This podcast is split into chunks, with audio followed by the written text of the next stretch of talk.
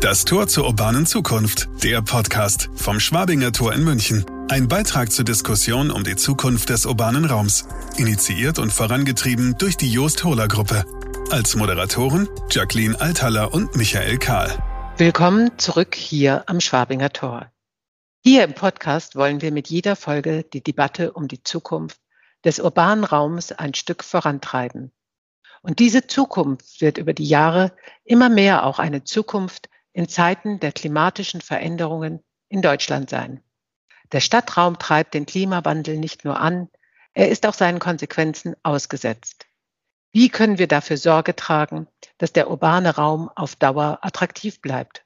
Und was müssen wir tun, damit die Stadt ihre Lebensqualität erhalten kann, auch wenn Wetterextreme zunehmen und Hitze wie Kälteperioden länger werden? Das Helmholtz-Zentrum Hereon in Hamburg unterhält inzwischen ein eigenes Climate Service Center, um Städte und Kommunen bei den Anpassungen an die Klimakrise zu unterstützen. Der Geologe Professor Steffen Bender leitet hier die Abteilung Küsten, Städte und Regionen und befasst sich vor allem mit den Auswirkungen des Klimawandels auf den urbanen Raum. Begrüßen wir Steffen Bender heute hier am Schwabinger Tor. Hallo Herr Bender, schön, dass Sie da sind. Vielen Dank für die Einladung, Herr Karl. Sie beraten, unterstützen Städte dabei, den urbanen Raum als attraktiv und lebenswert zu erhalten, auch unter den Bedingungen der Klimakrise. Wenn wir jetzt mal vorne anfangen, was sind die zentralen Themen, über die man dann reden muss? Ist das im Wesentlichen Hitze oder was ist das Thema? Also immer wenn wir mit den äh, Städten zusammenkommen und reden, gibt es eigentlich zwei Hauptpunkte. Das eine ist die Hitze in der Stadt und das andere ist so die Gefahr vor, vor Starkregen, weil die natürlich überall äh, auftreten kann. In seltenen Fällen sind es eher Flusshochwässer, aber es betrifft natürlich dann eben nur die Städte, die eben also größere Gewässer haben, die durch die Stadt fließen. Ja, das ist dann sowas, was wir im Sommer im Ahrtal und ähnliches gesehen haben, nicht? Das sind ja besondere Lagen. Ja, genau. Oder eben auch an großen Flüssen, wie zum Beispiel am Rhein, eben äh, Städte wie Köln oder, oder, oder kleinere Städte eben, wo es eben normal ist, dass ein Hochwasser kommen kann. Helfen Sie uns bei der Größenordnung. Wenn wir hier darüber reden, diesen urbanen Raum attraktiv zu erhalten, geht es um ein paar Anpassungen, hier und da einen neuen Baumpflanzen? Oder geht es eher um einen tatsächlichen Umbau des städtischen Raumes? Was weiß ich, äh, Hochhäuser andersrum drehen, damit der Wind anders durch die Stadt ziehen kann? Also letztendlich geht es um einen äh, kompletten systemischen Ansatz. Das heißt also, wir schauen wirklich auf die einzelnen Bauteile der Stadt und versuchen dann eben verschiedene Anpassungskomponenten in den verschiedenen Bereichen anzubringen. Weil wir einfach sehen kann, eine Stadt ist ein sehr komplexes Gebilde und mit ein, zwei Maßnahmen alleine wäre es eben nicht getan. Das heißt, wir müssen also schauen, wo sind die künftigen Herausforderungen und wie können wir eben diesen künftigen Herausforderungen in den verschiedenen Stadtteilen eben äh, entgegnen. Und das kann dann aber auch durchaus ans Eingemachte gehen, oder verstehe ich das falsch? Letztendlich ja, weil im, im weiten Blick ist es wirklich die Transformation der Stadt, die ja auch zukünftig lebenswert sein soll. Unser Problem ist natürlich das, dass man im Bestand äh, erstmal relativ begrenzt ist mit den Dingen, die man eben vorgeben kann.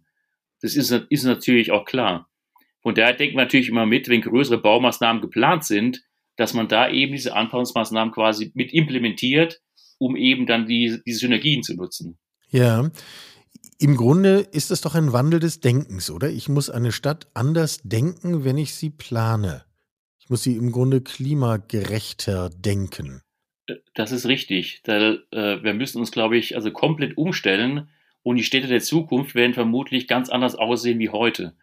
Weil zurzeit sieht es ja so aus, dass gerade das Auto hat also sehr viel Platz in der Stadt. Also Stellplätze und es gibt sehr viele Straßen.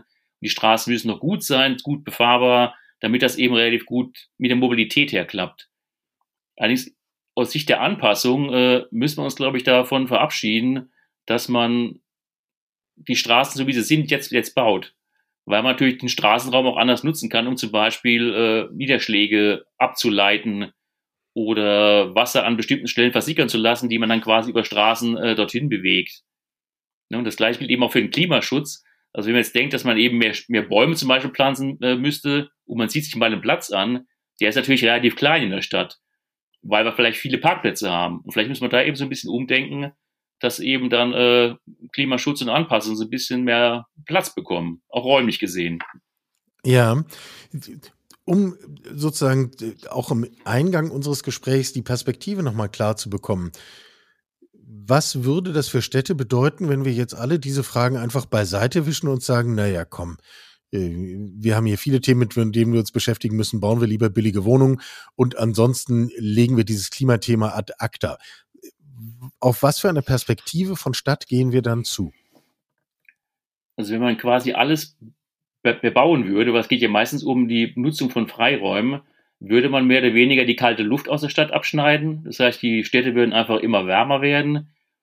Es gibt viel mehr Flächen, die versiegelt werden. Das heißt also, starke Niederschläge werden ja zunehmen in Anzahl und Intensität. Das heißt, wir werden auch mehr Überflutungen in der Stadt dazu bekommen. Das heißt also, insgesamt äh, würde es, glaube ich, weniger Spaß machen, in einer Stadt zu leben, weil einfach, es wird im Sommer viel heißer, die Nächte werden unerträglich warm und wenn Starkregen kommt, hat man das Wasser auch überall stehen. Also es kann, kann nicht das Ziel sein. Ich spitze mal ein bisschen zu und Sie sagen mir, ob das noch mit Ihrer Aussage gedeckt ist. Aber im Grunde haben wir wirkliche Einbußen bei der Lebensfähigkeit und Lebensqualität vom städtischen Raum. Das ist richtig. Wobei man natürlich da ein bisschen definieren muss, wo die Lebensqualität jetzt anfängt. Meine, es gibt ja Leute, die vielleicht auch gerne einfach nur in einer, in einer Stadt wohnen würden, die extrem gut vernetzt ist und wo alles elektronisch sehr gut funktioniert. Die Leute möchten vielleicht Spaß haben. Aber alle anderen, die vielleicht einen Spaß an einem Park haben oder ein bisschen mehr Grün in der Stadt, die haben natürlich dann das Nachsehen. Also wenn, wenn diese Entwicklung kommen sollte, so wie sie es gezeichnet haben. Ja, ja, wir wollten, ich wollte ja einfach nur so ein bisschen die Folie aufzeigen, um zu verdeutlichen, über welche Dimension und Größenordnung wir hier eigentlich reden. Ähm, machen wir es doch mal konkret. Gesetzt, ich wäre ein äh, beflissener Mitarbeiter einer äh, kommunalen Verwaltung, zum Beispiel einer Stadt wie München. Ähm, und meine Aufgabe wäre es genau diese Themen Anpassung an Klimaveränderungen voranzutreiben und ich rufe sie an. Und ich erzähle Ihnen zum Beispiel, wir haben hier in einem Teil der Stadt es mit auffallend vielen Schwierigkeiten in den Altenpflegeeinrichtungen zu tun. Die Leute haben es mit Hitze zu tun. Was können wir tun? Was, was würden wir, was würde dann passieren? Was, was machen wir dann? Also wir würden uns der Sache dann wirklich äh, von, von, von Grund auf nähern. Also zum Beispiel uns erstmal so die Karten anschauen, wie sieht denn die Landschaft gerade um diese alten Heime zum Beispiel aus? Gibt es da sehr viel Grün? Gibt es wenig Grün? Gibt es Parks in der Nähe? Gibt es keine Parks in der Nähe? Und dann wird man eben sukzessive weiterarbeiten. Welche Baumaßnahmen sind denn zum Beispiel in der Stadt geplant? Müssten Parks verschwinden? Kommen mehr Gebäude hin? Kommen weniger Gebäude hin? Und dann würden wir uns mehr, mehr in diese Richtung bewegen, dass wir das System an sich verstehen wollen. Kommt denn genügend kalte Luft in diese Region? Könnte man vielleicht dafür sorgen, dass mehr kalte Luft kommt oder müsste man irgendwie was, was umbauen? Also all das wären so die ersten Schritte. Wir würden dann vielleicht auch anfangen, mit äh, Modellen zu arbeiten, zum Beispiel mit einem Stadtklimamodell, um dann auch wirklich zu visualisieren, gibt es denn hier wirklich Hitzeprobleme in der Region? Dazu könnte man die heutigen Daten nehmen und würde dann eben mit Zug mit Projektionsdaten in die Zukunft schauen und könnte dann eben sehen, wird das Ganze eben noch schlimmer und ähnliches. Und auf Basis von dem könnte man uns dann quasi dran setzen, äh, Lösungsoptionen zu erarbeiten.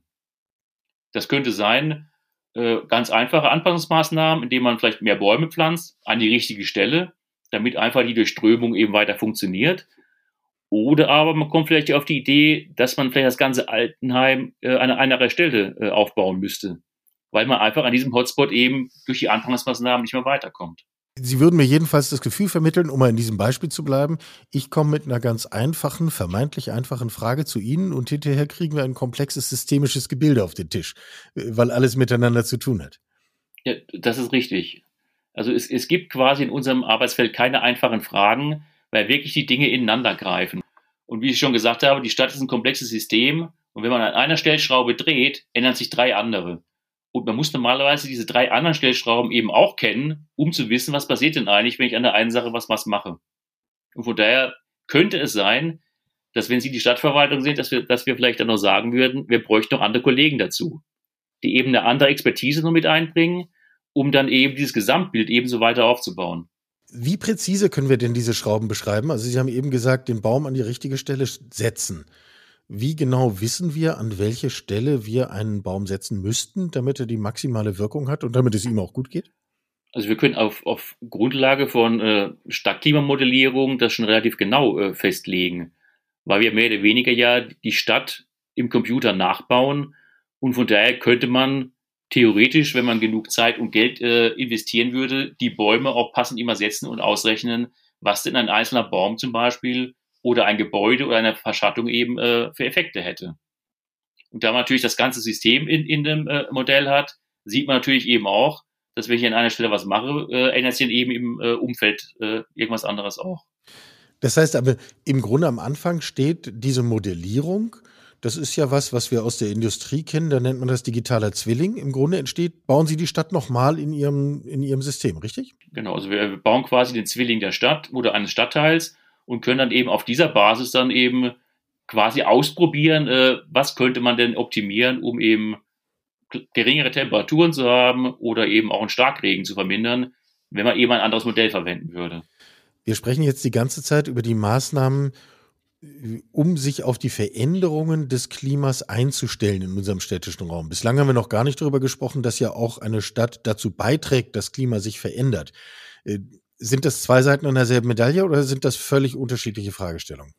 Die beiden Fragestellungen gehören schon relativ nah zu, zusammen es ist zwar immer so gewesen bisher oder oft, dass man oft sehr also differenziert hat zwischen Klimaschutz und Anpassung, aber eigentlich gibt es auch Maßnahmen, die eben für beides gut sind. Und genau diese Maßnahmen soll, sollte man eben nehmen, weil man dann eben sowohl was für den Klimaschutz äh, tut, das heißt also die CO2-Emissionen senkt, als auch äh, sich versucht an die Temperaturerhöhung, die ja kommen werden, sich dann eben anzupassen. Sowie eben auch an die anderen Effekte, die eben mit dem Klimawandel eben zusammenhängen.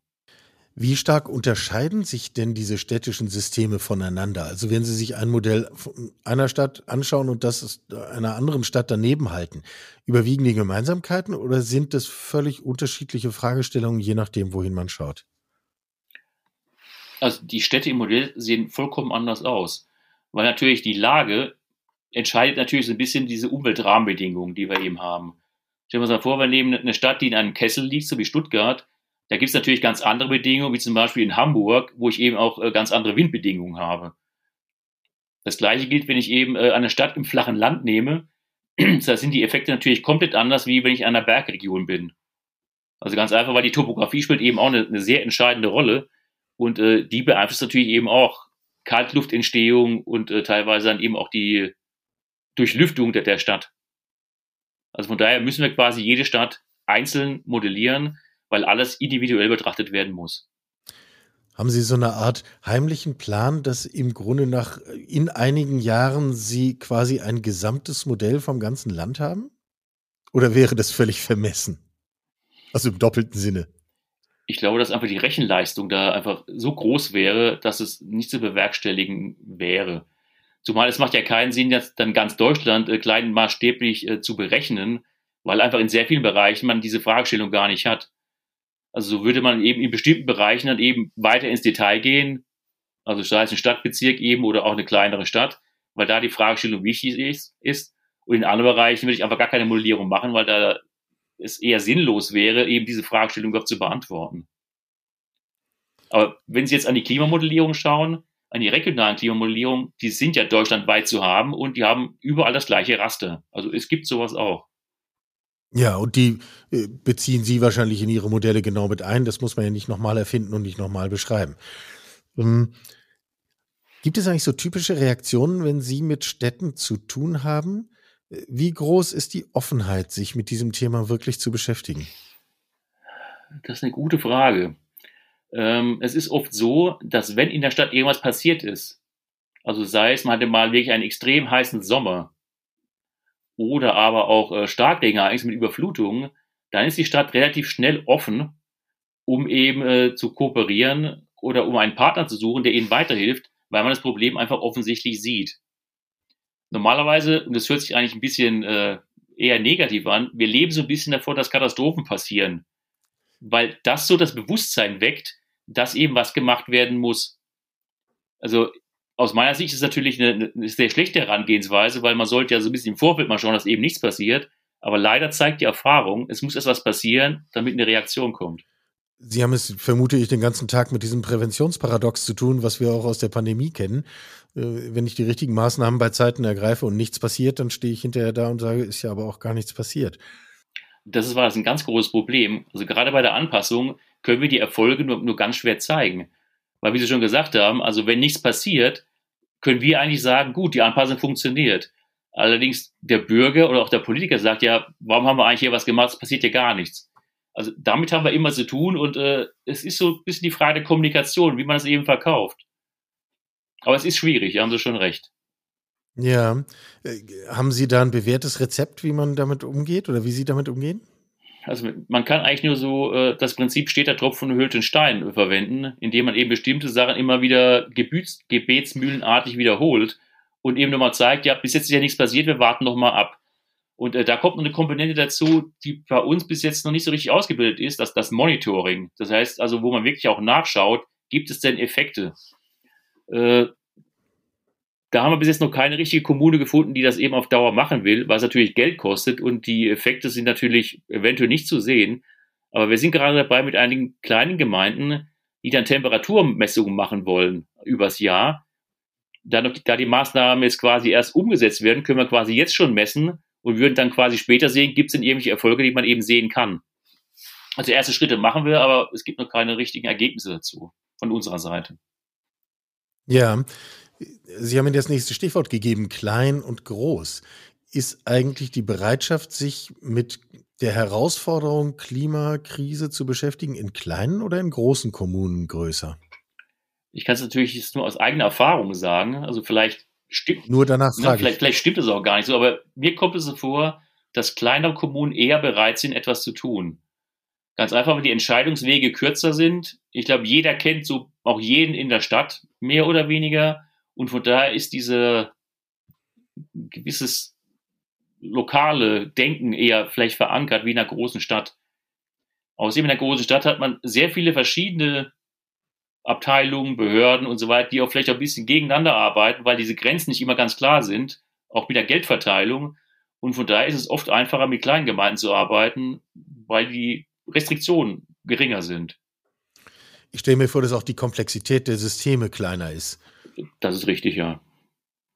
Natürlich, natürlich ja. ist in einer kleinen Stadt ist etwas leichter zu überschauen, weil gewisse Komponenten vielleicht gar nicht da sind, während in der Großstadt muss man eben auf extrem viele Komponenten eben nochmal achten. Wenn wir mal einen halben Schritt zurücktreten und uns die ganze Szenerie anschauen, wir sprechen jetzt mit leichter Hand über Umbauten, über Bäume pflanzen. Also selbst Bäume pflanzen ist ja etwas, was nicht einfach wie im eigenen Garten passiert. Ich beschließe heute einen Baum zu pflanzen, kaufe am Samstag im Baumarkt irgendwas und setze es ein. Wir reden ja über Dinge, die Zeit brauchen. Wie gucken Sie auf diesen Zeitfaktor? Haben wir überhaupt eine Chance, unsere Städte schnell genug klimafest umzubauen? Wenn man sich mal die Anpassungsmaßnahmen ansieht, da gibt es verschiedene Kategorien.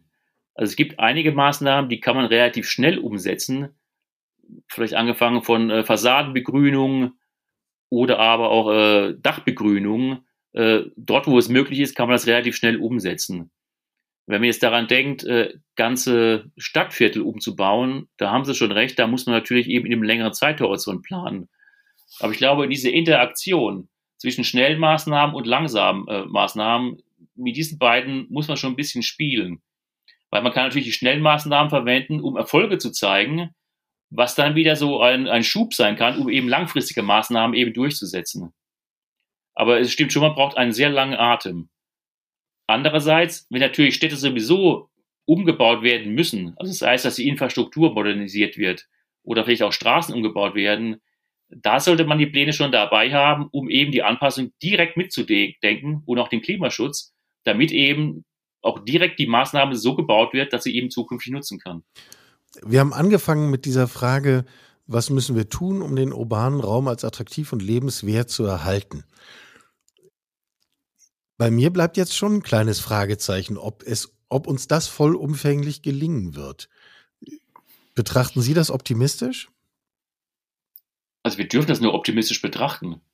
Weil ich denke, wir müssen auf jeden Fall handeln, ansonsten wird das Ganze in die falsche Richtung laufen. Was aber natürlich auch klar ist, es wird keine Lösung geben, die allen Leuten gefallen wird.